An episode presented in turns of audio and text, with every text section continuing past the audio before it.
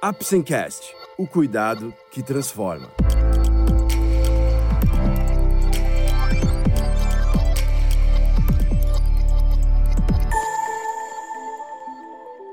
Hoje vamos falar sobre a síndrome do intestino irritável.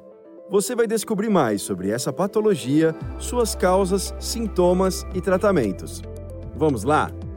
O Apsencast é um oferecimento da Apsen Farmacêutica. Através desse podcast, vamos levar para você conhecimento e informações de qualidade sobre temas relevantes na área da saúde, de uma forma leve e acessível, porque para nós da Apsen, cuidado também é instruir. Definição e diagnóstico. As doenças do sistema digestivo são divididas em duas grandes categorias. A primeira categoria contempla as doenças orgânicas, caracterizadas por alterações anatômicas ou estruturais químicas, bioquímicas ou infecciosas que expliquem os sintomas. A segunda categoria é composta pelo mau funcionamento de determinado órgão. Falando do primeiro grupo, ele pode ser representado por doenças graves como a neoplasia ou mais brandas como a verminose.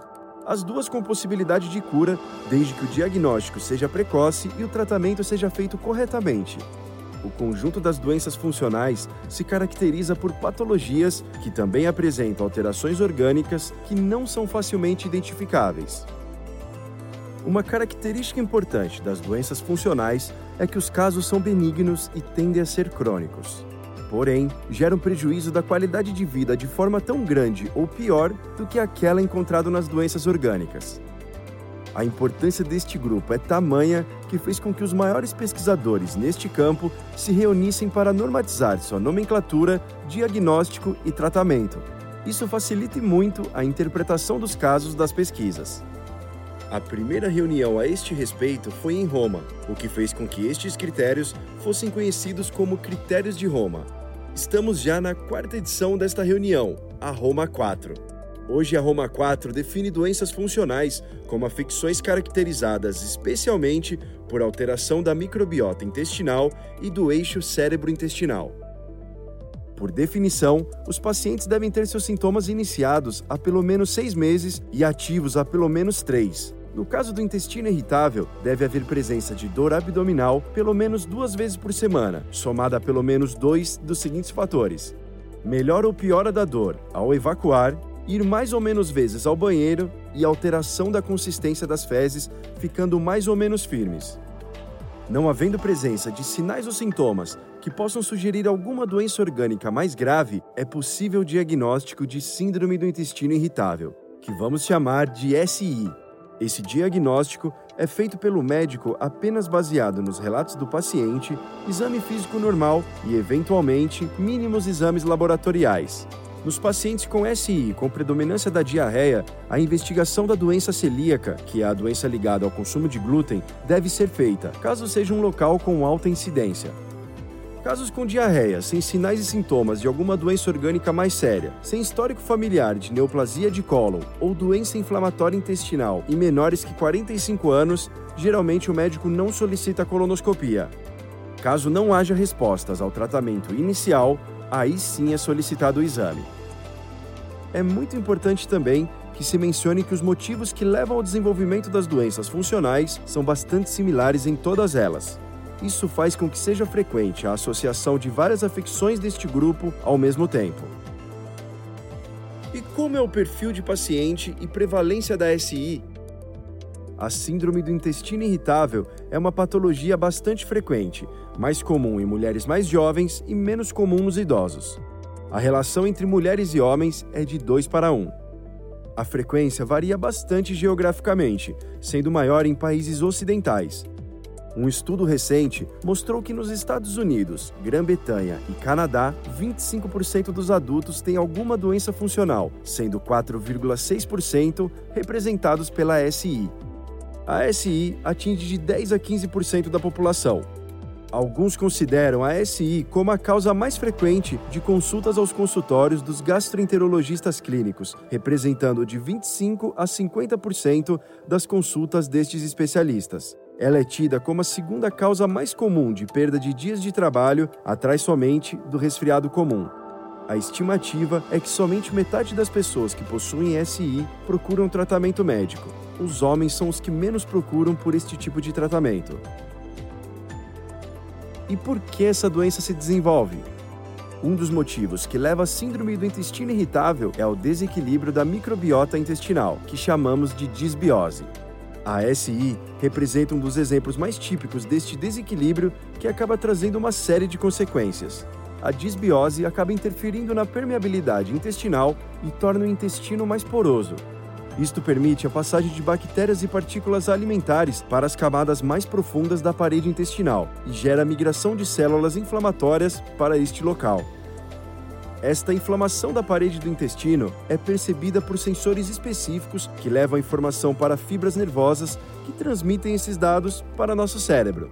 Após receber essas informações, ele modula, filtra, trata e manda a resposta que altera todo o comportamento intestinal. As áreas cerebrais ativadas por estas informações são diferentes entre pacientes com e sem SI, especialmente se o paciente estiver passando por algum período de estresse emocional ou físico, depressão ou ansiedade. A síndrome do intestino irritável não é causada por alterações psicoemocionais, mas é uma patologia que sofre reflexo de acordo com essas alterações. Traumas emocionais mais importantes, especialmente durante a infância, entram claramente como fatores de risco para o desenvolvimento da síndrome.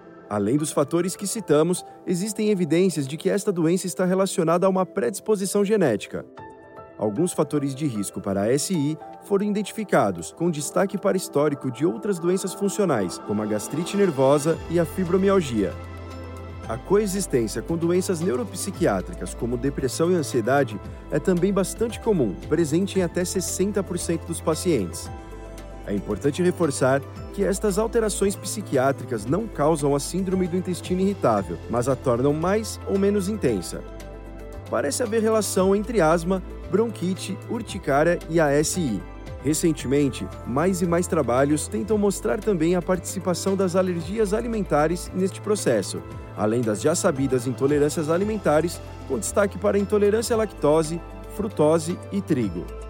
Uma fração dos pacientes com SI, especialmente aquela SI com predominância de diarreia, apresenta o que chamamos de SI pós-infecciosa. Nesta situação, infecções bacterianas mais severas, especialmente durante período de estresse e ansiedade, pode levar ao aparecimento desta síndrome. Às vezes, os pacientes são capazes de dizer exatamente a data que a SI começou. A síndrome do intestino irritável é uma alteração benigna, mas crônica. Isso faz com que, nos casos mais graves, ocorra prejuízo significativo da qualidade de vida. O tratamento adequado desta patologia tem como objetivo controlar os sintomas, prevenir eventuais complicações, evitar reincidências e recuperar a qualidade de vida.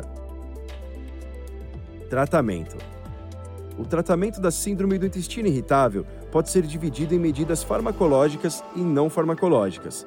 Seu direcionamento normalmente é feito de acordo com o grupo de SI considerado, podendo ser diferente na SI com predomínio de diarreia e na SI com predomínio de constipação. Apesar de o tratamento ser diferente, existe algo em comum em todas as apresentações: a necessidade do alívio da dor abdominal. Muitos medicamentos podem até corrigir o ritmo intestinal, dando alívio parcial aos pacientes, Porém, se não corrigir a dor, a melhoria da qualidade de vida não é suficiente. A dieta é uma abordagem bastante importante no tratamento, já que 64 a 89% dos pacientes relatam que seus sintomas são desencadeados por refeições e grande parte destes pacientes excluem alimentos sem qualquer orientação médica.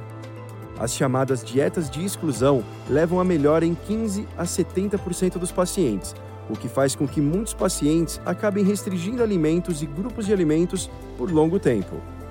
Isso pode comprometer seu equilíbrio nutricional. Por isso, o ideal é que a dieta seja prescrita pelo profissional que faz o acompanhamento e o tratamento do paciente. Como a síndrome do intestino irritável é uma patologia dependente do desequilíbrio da microbiota, ao mudar a alimentação, muda-se também a microbiota. O que se tem observado é que dietas não fermentativas parecem ser a melhor opção. Todo e qualquer alimento ingerido e que não passa pelo processo de digestão, onde é quebrado e absorvido, passa intacto pelas partes próximas do delgado e vira comida para bactérias intestinais.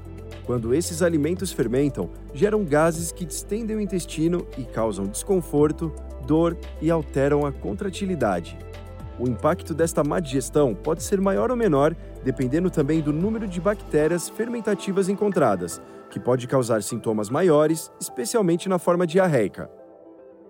De todos os carboidratos não digeridos, existem alguns com maior poder fermentativo do que outros. Estes carboidratos, com alto poder fermentativo, são chamados de FODMAPs, que serão especialmente abordados em outro episódio do Apsencast. A dieta pobre em FODMAPs tem mostrado ser uma estratégia interessante no controle da dor, distensão e ritmo intestinal. Entretanto, esta abordagem isoladamente não é suficiente para que tenhamos controle adequado dos sintomas, especialmente nos casos de SI mais grave, sendo então necessária a associação de outros métodos terapêuticos, normalmente medicamentosos, para um controle melhor da patologia. Cabe ainda salientar que o efeito benéfico obtido com os FODMAPs não é observado em todos os trabalhos publicados. Muitas vezes, é o diário alimentar o fator mais importante que direciona o clínico sobre qual ou quais alimentos o paciente é mais ou menos sensível. A simples suplementação com fibras pode ser útil, desde que consumidas fibras solúveis e mesmo assim sem exagero, já que estas fibras podem ser fermentadas em excesso e aumentar o risco de distensão. Outros tratamentos não farmacológicos incluem psicoterapia, relaxamento transcendental, acupuntura e hipnoterapia especialmente direcionada para a síndrome. Outros tratamentos são feitos com a manipulação da microbiota, com prebióticos, simbióticos, probióticos e até transplante fecal. Este último ainda não está recomendado para o tratamento da SI, tendo sido utilizado somente em protocolos de pesquisa. Os probióticos representam organismos vivos que, quando consumidos em quantidades adequadas, fazem bem para a nossa saúde. A suplementação deve ocorrer em quantidades adequadas. Os microorganismos têm que ser bem conservados e transportados. Em casos mais graves ou quando o paciente não respondeu de forma adequada à dieta inicial, a terapia medicamentosa deve ser iniciada. O clínico então irá escolher entre as diversas opções existentes, qual ou quais são as que melhor se adequam ao paciente. Medicamentos como os antiespasmódicos trazem o diferencial de poderem atuar sobre a dor e também sobre o ritmo intestinal e podem ser utilizados em quaisquer apresentações da síndrome. Outros medicamentos têm sido indicados no tratamento da SI. Alguns estimulam o ritmo intestinal quando há constipação, outros reduzem o ritmo intestinal quando há diarreia. Muitas vezes são utilizados medicamentos antidepressivos, não porque o paciente tem depressão, mas porque estes produtos apresentam também ação analgésica abdominal e também interferem no ritmo intestinal. Analgésicos puros também são utilizados, normalmente em associação com outros remédios e dieta. São ainda opções antihistamínicos, anti-inflamatórios intestinais e fitoterápicos. Esse foi mais um episódio do Apsencast. Esperamos ter conseguido esclarecer um pouco mais sobre a Síndrome do Intestino Irritável, suas causas, sintomas e tratamentos. Lembre-se, para um diagnóstico e tratamento corretos, é essencial procurar um profissional de saúde. Nos vemos no próximo episódio. Este é um podcast feito pela Apsen em parceria com o Dr. Ricardo Barbucci, médico assistente, doutor do Departamento de Gastroenterologia do Hospital das Clínicas da Faculdade de Medicina da USP. Apsen Farmacêutica. O cuidado que transforma.